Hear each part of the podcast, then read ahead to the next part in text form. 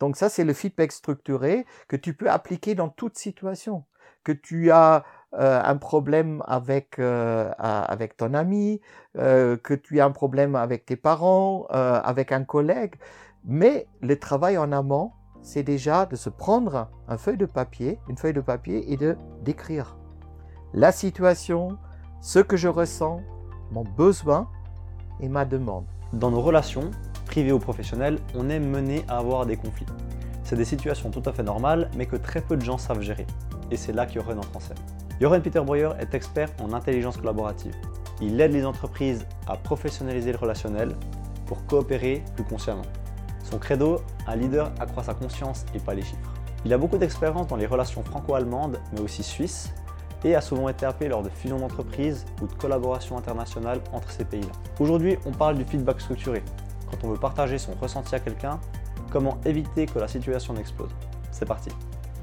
Salut Yoren, merci de nous recevoir. Avec plaisir. Tu es consultant spécialisé dans l'intelligence collaborative. Tu as vu jusqu'à aujourd'hui beaucoup d'entreprises pour gérer les différences interculturelles et les conflits qui vont avec. Pour gérer ces conflits, on parlait tous les deux du feedback structuré. Ça commence par la connaissance de soi. Et la connaissance de soi, elle s'accompagne de ce que tu appelles les boutons déclencheurs. Ces boutons déclencheurs en disent long sur la personnalité d'un individu, mais aussi sur sa culture personnelle.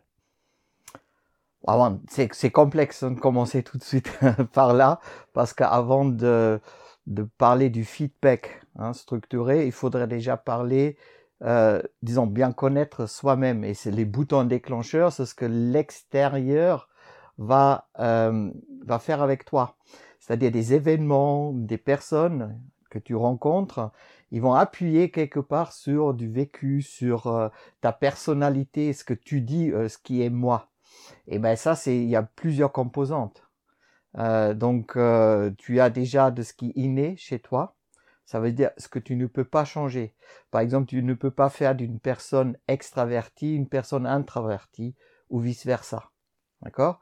Donc ça, c'est déjà le danger de dire à une personne introvertie, tu dois être un grand orateur, regarde un tel, un tel, le charismatique, il faut que tu deviennes charismatique. Ben, le charisme, c'est quelque chose que tu peux avoir en tant qu'introverti aussi, sauf qu'il faut déjà que tu acceptes que tu es plutôt un introverti euh, par rapport à un, un, extraverti. Ensuite, tu as ce qui est acquis. C'est ta culture. Donc moi, par exemple, je suis né en Allemagne. Euh, donc euh, j'ai dit toujours mon âme est allemande. Euh, mon, mon cœur est français parce que j'ai vécu 30 ans en France. Et mon être, dans mon être, je suis suisse parce que j'aime beaucoup cette façon de, de communiquer et de, de, se comporter ensemble en Suisse. Donc, euh, l'avantage de l'acquis, c'est que tu peux le changer. Donc, aller à l'extérieur, rencontrer d'autres cultures, d'autres personnes, c'est toujours une opportunité de te remettre en question. Et c'est ça euh, qui est important dans la connaissance de soi. Est-ce que je, je suis prêt à me remettre en question face à quelque chose qui peut être pas agréable? Parce qu'on me demande de me comporter autrement, parce que euh, si je me comporte comme d'habitude, ça ne va pas marcher. Donc, euh, c'est ça les boutons déclencheurs en quelque sorte. Ça déclenche une réaction en nous inconsciente. Donc, si je ne suis pas consciente, c'est inconscient, c'est-à-dire c'est un pilote automatique qui va faire que mon comportement va se dérouler tel que je suis programmé, soit par la biostructure, soit par ma culture. Les boutons déclencheurs sont surtout euh, une métaphore pour dire deviens conscient de ces boutons déclencheurs. Plus tu deviens conscient, et on en a des centaines, même des milliers. Donc ça n'arrête jamais. Moi-même, aujourd'hui, je découvre toujours d'autres boutons déclencheurs, mais c'est passionnant.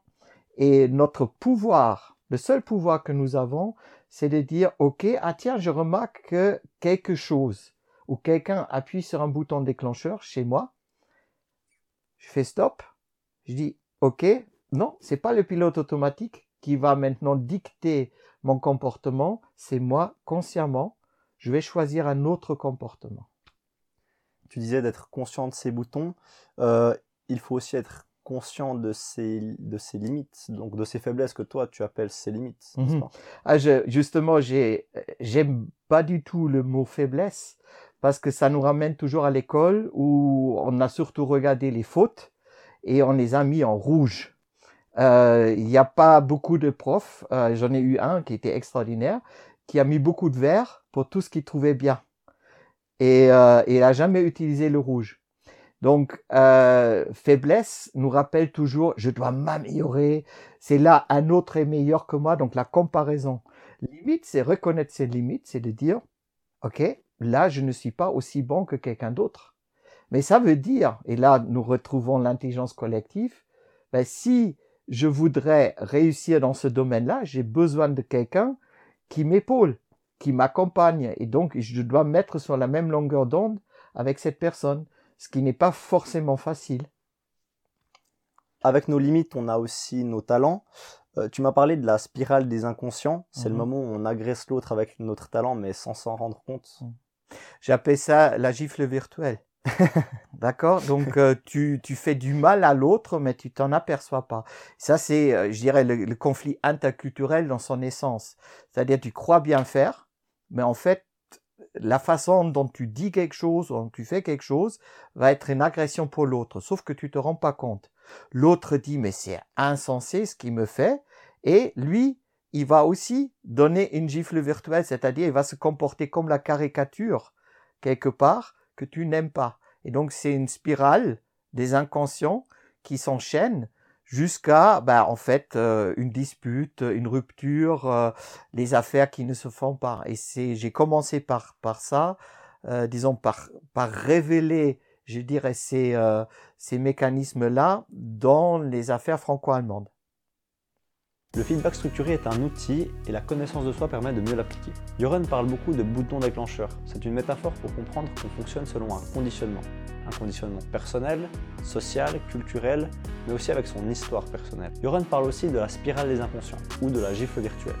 On fait du mal à l'autre, mais sans s'en rendre compte, et c'est là que la dispute commence. C'est un point particulièrement important à comprendre avant d'entrer dans le vif du sujet. Concernant le feedback structuré, tu m'as parlé de plusieurs étapes, mais la première, c'est selon toi d'analyser la situation de manière factuelle et de l'exprimer à son interlocuteur? Alors, bon, le, feedback structuré, déjà, ça vient de la communication non violente, d'accord? C'est quelque, c'est vraiment quelque chose que je trouve qui apporte énormément aux relations parce que c'est facile à appliquer, sauf que ça demande comme tout un effort et un effort de conscience mais aussi un effort d'abord de travailler soi-même sur comment moi je vis une situation et quels sont mes besoins et qu'est-ce que je voudrais in fine demander. Ça veut dire, en gros, la première chose, c'est que nous mélangeons en général tout. C'est-à-dire, dès que je suis énervé, émotionnellement agité, euh, ben, je commence à à demander quelque chose sans avoir dit ce dont j'ai besoin et ce que je ressens. Et pour mettre une structure à ça, c'est pour ça que ça s'appelle feedback structuré, mais il y a quatre étapes. Et la première étape, c'est pas une analyse de la situation, l'analyse vient après, c'est factuellement décrire la situation. D'accord? Donc, euh, par exemple, si j'ai un problème avec toi parce que, euh, je dirais, je, je, suis ton chef et toi, tu, tu arrives en retard dans la réunion. Et c'est la troisième fois. D'accord? Alors, j'ai maintenant le choix de dire je jouais le chef et de dire bon, écoute, hein, maintenant Sébastien, ça suffit. Ça, j'en ai marre que tu, tu sois en retard. Ok? Ben Là, je fais de l'autorité et je te dis de te comporter autrement. D'accord? Donc ça, c'est la première chose. Donc le feedback structuré, c'est tout sauf jouer de l'autorité ou de la hiérarchie. Donc maintenant, je peux me dire, OK, quand est-ce que j'ai le cadre pour en parler à Sébastien? Parce que si je le fais devant les autres, je t'abaisse aussi. Donc, qu'est-ce que je fais? La première chose, je vais dire, ok Sébastien, est-ce que nous pouvons nous voir après la réunion? Ok? Bien. Donc, après la réunion, je vais te parler. Et je vais te dire, bon Sébastien, euh, maintenant, euh, depuis trois semaines, je constate que tu es en retard. Euh, par exemple, lundi dernier, tu étais en retard d'une demi-heure. Euh, aujourd'hui, euh, tu es venu euh, cinq minutes plus tard. C'est déjà mieux, mais c'est toujours en retard. Est-ce que tu es d'accord? Et c'est là on a un problème si Sébastien, donc toi tu dis, ben non, c'est pas vrai, je n'étais pas en retard. Hein. Sur euh, l'agenda, c'était marqué 9h30, j'étais à 9h30. Et là, nous avons un problème parce que si nous sommes pas d'accord sur les faits, sur la situation telle que nous l'avons vécue, euh, donc factuellement, mais je ne peux pas enchaîner. Donc la première chose est importante, d'être d'accord sur de quoi nous parlons. Est-ce que nous sommes d'accord sur euh, quelque part ce qui me dérange? Euh, Donc je voudrais déjà dire, ok, d'où venons-nous, où nous en sommes aujourd'hui? Et donc après, je vais dire deuxièmement mon vécu de ça, c'est-à-dire ce que je ressens. Et là, je peux dire, par exemple, tu vois, Sébastien, euh, moi, je suis le chef de cette équipe, et en fait, les autres sont là. Euh, moi, je t'aime bien, tu es important dans l'équipe, mais pour moi, c'est quelque chose de pénible hein, parce que euh, bah, je donne un signal en autorisant ça aux autres que euh, finalement, bah, tout le monde peut être en retard. C'est pas juste pour les autres et c'est pas un bon signal non plus pour l'équipe. D'accord? Donc, pour moi, c'est quelque chose qui me, dérange. Maintenant, ça commence à m'agacer. Ça, c'est ce que je ressens. C'est subjectif, mais je partage avec toi uniquement ce que je ressens. Et tu peux pas remettre en question ce que l'autre ressent. D'accord? Tu peux pas me dire c'est pas c'est pas vrai, ça t'agace pas. OK? Et c'est ça qui est important, je parle de moi, pas de toi, ce qui cette situation fait avec moi. Troisième chose, c'est que maintenant, je parle de mon besoin. Mon besoin, c'est, par exemple, en l'occurrence, euh, je gère une équipe, j'ai besoin que nous gérons bien notre temps, que nous nous respectons euh, tous, parce que pour moi, c'est une valeur importante. Et donc, euh, pour moi, mon besoin est réellement que tout le monde soit à l'heure, ou alors prévient de ne pas être à l'heure. Ça, c'est aussi quelque chose. Donc voilà, j'ai exprimé mon besoin. Quatrième et dernière étape, c'est ma demande. Ma demande, c'est à partir un extrait des besoins. Donc, en l'occurrence, c'est un exemple très simple que je donne là, euh, c'est de dire, Sébastien, je te demande dans l'avenir d'être à l'heure, même un peu être en avant, d'avance, ou, euh, ou, ou, nous prévenir que tu as un empêchement et que tu seras en retard. Est-ce que tu es d'accord? Voilà, donc ça c'est le feedback structuré que tu peux appliquer dans toute situation. Que tu as euh, un problème avec, euh, avec ton ami, euh, que tu as un problème avec tes parents, avec un collègue. Mais le travail en amont, c'est déjà de se prendre un feuille de papier, une feuille de papier et de d'écrire la situation, ce que je ressens, mon besoin et ma demande. Et souvent, on me demande ce, quelle est la différence entre besoin et demande? Ah, c'est justement le problème parce que je peux parler de tas de besoins, de ce qui me manque, ce qu'il faudrait, etc., etc. La demande, c'est un extrait des besoins, mais je te le demande explicitement. Et ça, nous l'avons pas appris, surtout en Suisse, qui est une culture quelque part de, dire les choses entre les lignes, avec gentillesse, tu vois. Et euh, ça, c'est la culture suisse, ce qui est agréable parce qu'il y a toujours un bon niveau de, de relation. Mais parfois, euh, c'est quelque chose qui, est perturbateur parce que je ressens que l'autre me sourit, mais il pense pas vraiment ça. Et là, c'est très important pour être professionnel dans le relationnel de l'expliciter. D'accord? On sait qu'en pratique, ça se passe pas toujours de la même manière. Comment est-ce que tu comment est-ce que tu fais si l'autre refuse la situation et qu'il ne fait pas de pas en avant? Ah. Déjà, euh, tu n'as aucun pouvoir sur l'autre, sauf si tu es chef, mais ça c'est l'ancien temps. Et il y a encore des entreprises qui fonctionnent comme ça, euh, mais aujourd'hui ce n'est plus comme ça. Donc déjà, il faut que tu sois clair en toi. Et il faut que tu aies tes propres limites. Ça veut dire aussi si l'autre ne veut pas t'écouter, ne veut pas au moins avoir la politesse de comprendre ce qui t'agace dans la relation, parce qu'évidemment, il faut lui donner aussi l'opportunité de s'exprimer. C'est pas une dans, dans disons des, dans des équipes qui ont appris le feedback structuré, mais évidemment, c'est quand je te parle moi, de, de mon agacement que tu es en retard, etc. Je fais le feedback structuré. Mais toi, tu as l'opportunité ensuite de me répondre. Donc si j'ai par contre quelqu'un qui veut même pas m'écouter, qui m'agresse pendant que je parle, etc., mais il faut que je dise stop.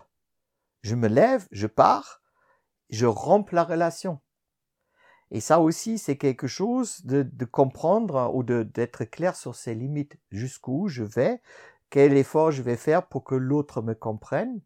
Et si ça ne marche pas, je dois faire stop parce que sinon l'autre va complètement me vampiriser. Hein, c'est le fameux, euh, c'est ce que j'utilise, hein, donc le, le vampirizer.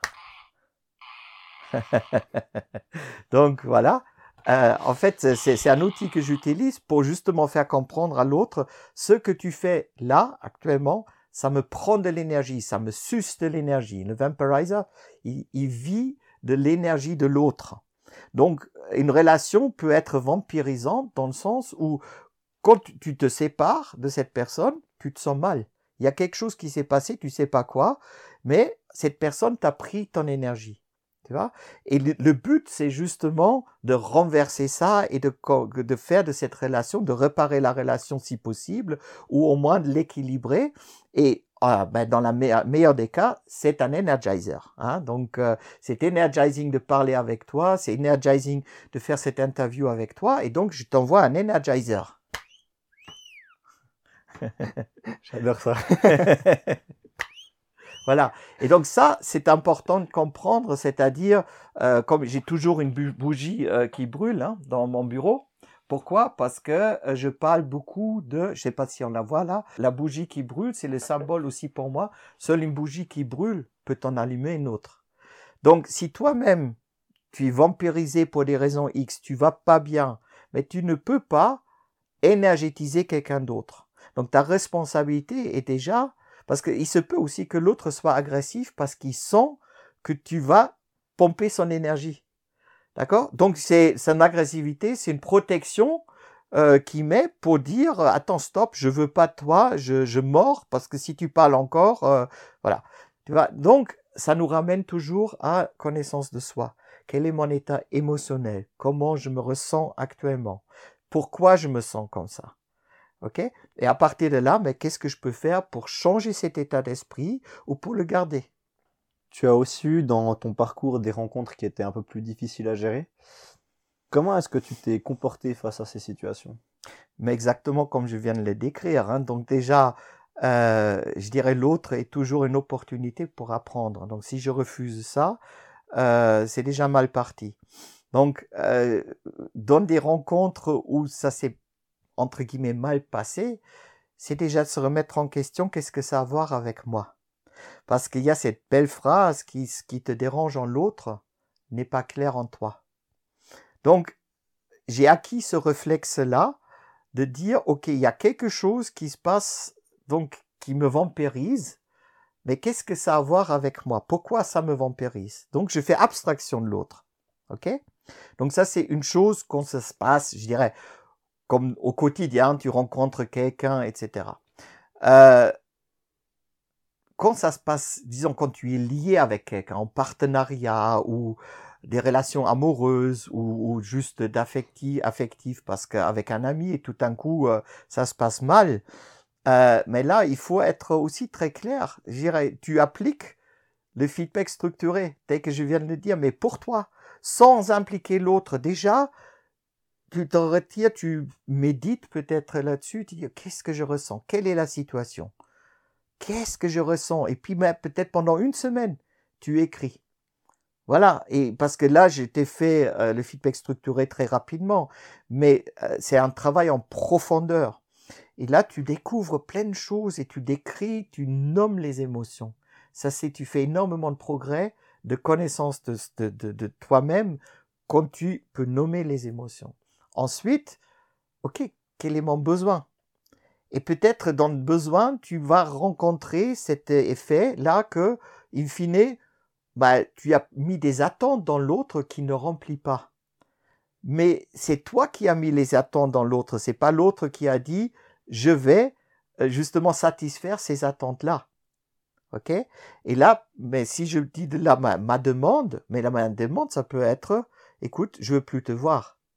Hein, mais je peux par exemple témoigner, mon erreur dans ça, c'est que j'ai mis trop d'attentes en toi. Ok? Mais j'irais tout in fine, ça a à voir avec moi et pas avec l'autre. Le feedback structuré est un outil de communication non violente. Il constitue quatre étapes. Décrire la situation, exprimer ce que je ressens, mon besoin et ma demande. Le travail le plus important là derrière est de décrire précisément mes émotions, ce que je ressens au fond de moi-même. On ne peut pas parler du feedback structuré sans parler de la sécurité psychologique. Oser exprimer ce qu'on ressent et surtout sans être jugé. C'est là toute la difficulté de la tâche, mais ça se travaille. Ça se travaille avec les habitudes qu'on met en place et qui feront ensuite partie intégrante de la culture de l'entreprise. Le feedback structuré peut ne pas bien se passer. Si c'est le cas, il faut essayer de méditer, comprendre qu'est-ce qu'il ne s'est pas bien passé et potentiellement couper les ponts si c'est nécessaire.